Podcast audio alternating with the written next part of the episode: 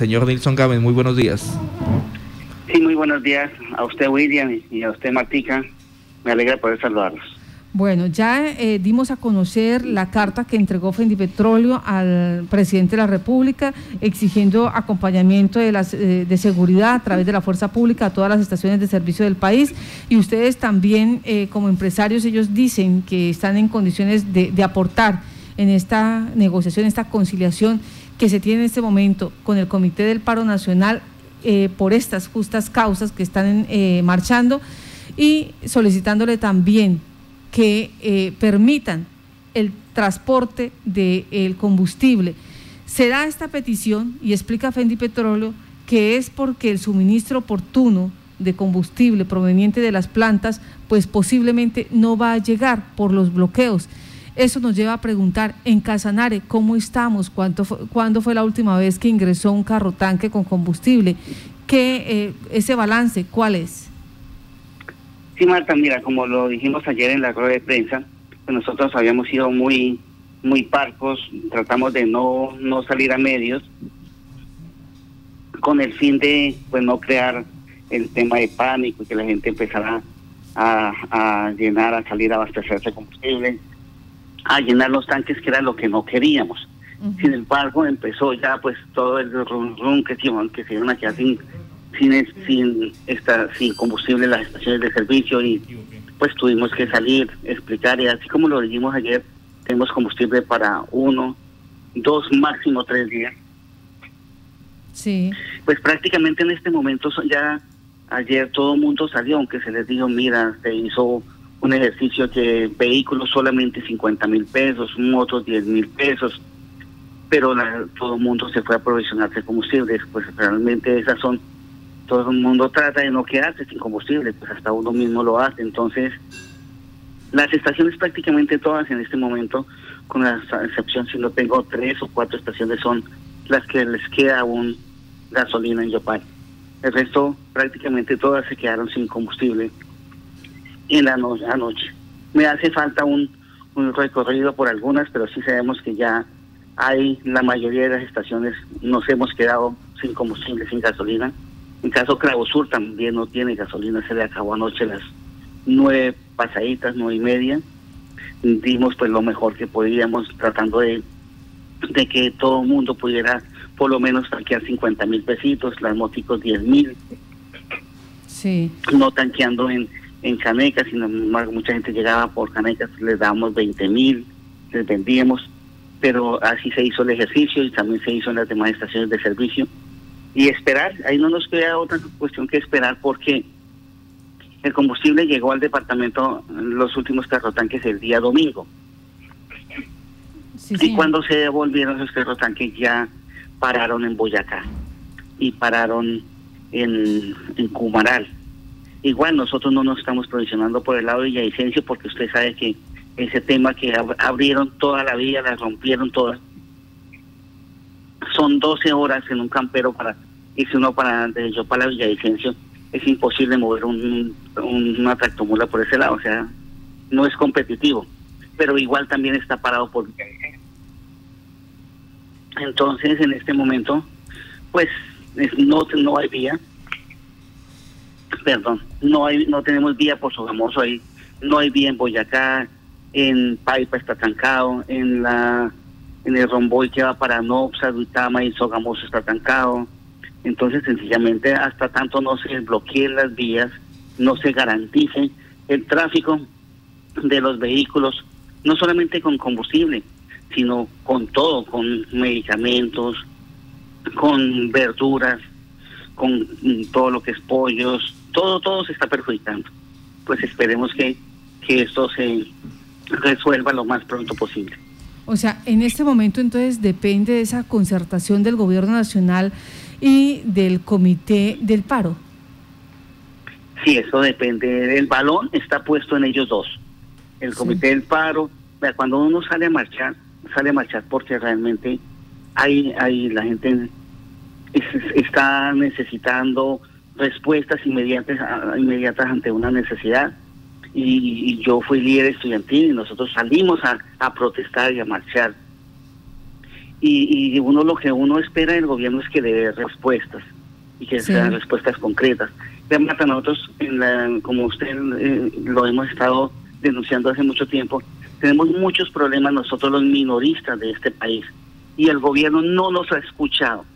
Tristemente no nos ha escuchado, el, gobierno anterior no nos escuchó. Este gobierno ya llevamos tres años solicitando al presidente que, que, que nos reciba, que reciba una comisión de Petróleo Nacional para estudiar la problemática, porque veníamos muy mal, las estaciones de servicio nos estamos quebrando. Y sencillamente por unas causas que ustedes ya conocen. Que, Les voy a, voy a recordar esas causas. Una de esas causas es que ustedes están compitiendo con los eh, oligopolios, con estos oligopolios que son a su vez eh, son productores del combustible, son comercializadores del combustible y ahora se convirtieron en comercializadores minoristas. Al convertirse en, comercializadores minoristas, pues entran en una competencia desleal porque pueden bajarle el precio en cualquier momento al combustible, mientras que a ustedes se los venden igual o más caro. Sí, el tema, y el tema ya lo conoce el gobierno, pero nadie, ninguna persona nos colabora, los minoristas. Nosotros somos 5.900 estaciones de servicio en el país, de las cuales, Marta, 4.230 estaciones de servicio somos de una y máximo dos estaciones, los propietarios son de uno o dos estaciones de servicio máximo. Sí. O sea, somos empresas, hay empresas de, toda la vida, de 40 años, que van pasando de, de papás a hijos y esos a sus hijos. Y esas, esas estaciones pequeñas son las más afectadas, porque entra una mayorista, este, así como le decía el decreto 4299-2005, permite que los mayoristas sean minoristas y comercializadores a la vez. Pero hasta ahí no había pasado nada. Luego entra una empresa que se llama COPEC de Chile, que ahí acabó con todos los minoristas en Chile, se apropió el negocio, sacó a los minoristas y eso es lo que está haciendo aquí en Colombia. El gobierno lo sabe, pero no nos escucha. Nadie nos defiende, Marta. Eso es muy grave. Y esa COPEC que compró aquí en Colombia a Terpel, porque todo el mundo cree que Terpel es colombiano y Terpel no es colombiano. Terpel lo compró Chile, Terpel ya es chileno. Y, la inversión extranjera que venga y bendecida que venga a crear empleo. Eso está, eso es, es una necesidad. Pero esta empresa no no contenta porque es la que más más estaciones de servicio afiliadas a Terpel tiene en el país.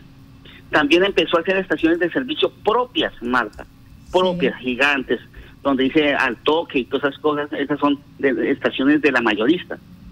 Y esas estaciones, ellos pueden jugar con los precios, bajar precios, dar descuentos especiales a las empresas transportadoras y así por el estilo, y bajar ¿Y qué pasa? Nosotros los minoristas, las personas que vivimos de una sola estacioncita de servicio, de dos que luchamos por, por crear empresa, por seguir subsistiendo, por dar empleo, no nos queda otra alternativa que bajar los precios, porque si no salimos del mercado nos toca bajar los precios.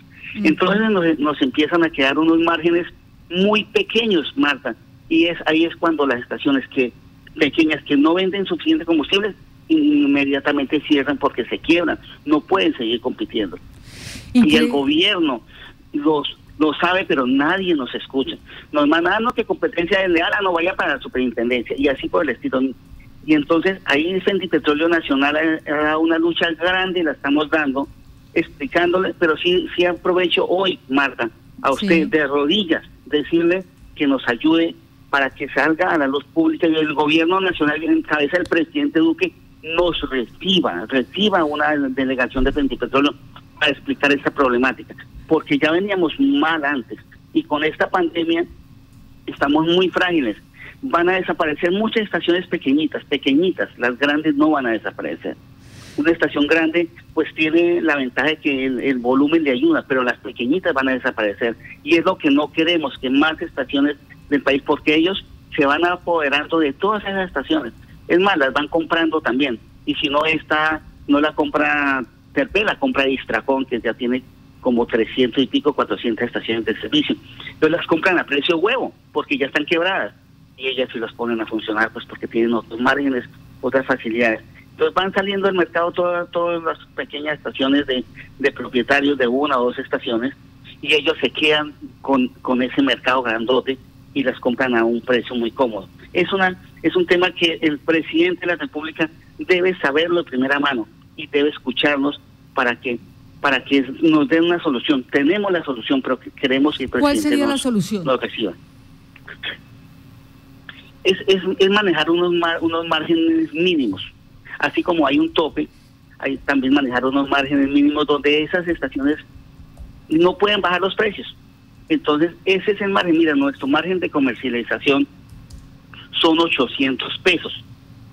Pero nosotros, entonces dice, ah, no, subió la gasolina, no, subió, no, para nosotros cada vez que sube la gasolina o la CPM es, es, un, es malo para nosotros porque nuestra factura nos vale más.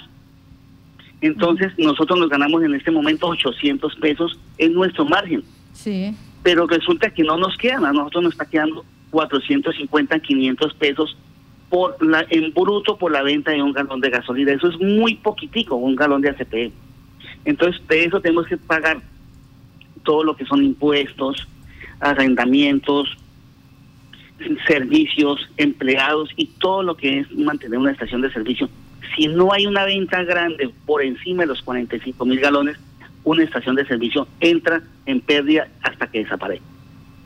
Bueno, lo cierto es que ustedes dicen en este momento la situación y aprovechamiento que tienen las mayoristas, porque estas mayoristas, además de volverse productoras del combustible, se volvieron comercializadoras eh, y eran las que entregaban a todas estas empresas pequeñitas familiares, 5.300, más de 5.300 en el país, empresas familiares.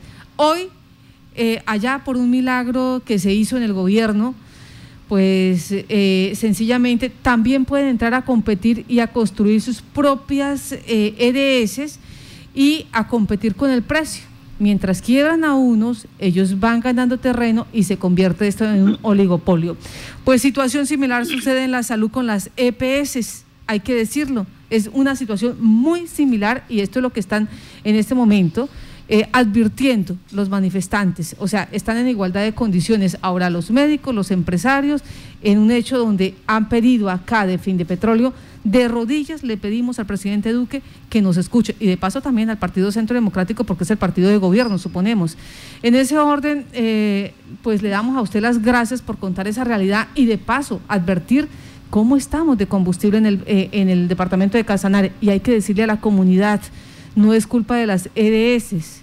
Ahora hay que esperar esa negociación, esa negociación que se dé entre el Comité del Paro Nacional y el Gobierno Nacional, pues para que eh, no haya confrontación e ingrese nuevamente el combustible al departamento. Carlos. Eh, señor Nilson Gámez, quería aprovechar para preguntarle, eh, ¿ya se ha sabido de algo de los bloqueos existentes entre Bogotá y Facatativá, que quizás es uno de los principales cuellos de botella que se tiene para el abastecimiento de combustible? Pues en el momento no tengo claro cómo estaba. Hasta hace dos días no había tráfico entre, entre Facatativá y Bogotá. Porque en Faca es donde están todas las, las al- mayoristas, todas como Texaco, Brío, Biomax, la misma Tepel, que además tiene también Bogotá y tiene Barranca Bermeja, y Petromil. Ellos, y además también hay otras de, de, de mm, móvil en Bogotá, en Puerto Aranda.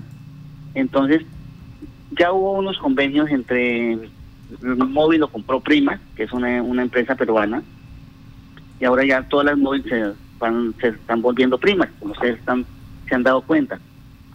Y había convenio en Bogotá para que el Biomax y Brío pudieran cargar en Bogotá, porque no había no había mm, movilidad entre Facatativá y Bogotá. No sé el día de hoy cómo, cómo está esa situación, pero la situación para Bogotá, pues yo considero que no lo dejen desabastecer. Lo más seguro es que es que mm, pues permitan ese flujo con la fuerza pública, porque Bogotá es muy gigante, no lo pueden dejar desabastecer. Y igual, pues llamar a la cordura a todas las personas de, los paros. Nosotros cuando fu- fuimos cuando yo fui agricultor también hicimos paros, bloqueamos vías exigiendo unos resultados, exigiendo, porque cuando uno sale a las calles es porque realmente uno se siente que, están vulnerados sus, derechos, que se pueden mejorar, pero también hay, hay que mirar que no nos dejemos manipular y que no permitamos el vandalismo, porque qué injusto que entre una, un, un empresario pequeño, mediano o medio mediano a trabajar con, con la situación tan grande. Es que estamos en una pandemia y eso, eso no lo podemos desconocer, nos estamos muriendo. ¿Cuántos con periodistas, cuántos amigos, cuántos empresarios, cuántos familiares no se han muerto durante todos estos días? Y sencillamente es un tema que, que también perjudica y salir a manifestaciones, salir a paros, salir a estos tumultos a conseguir combustible, esto también nos vamos, nos vamos contaminando todos y pues aligeramos más este tema. Entonces, él llama a la cordura para que no atenten contra el comercio, porque el comercio somos pequeños. Una estación de servicios pequeña, es, es muy frágil. Nuestras utilidades son mínimas. Un supermercado, todo. Y romper supermercados, pues no, no se debe, porque no están bien de, de, de la misma marcha.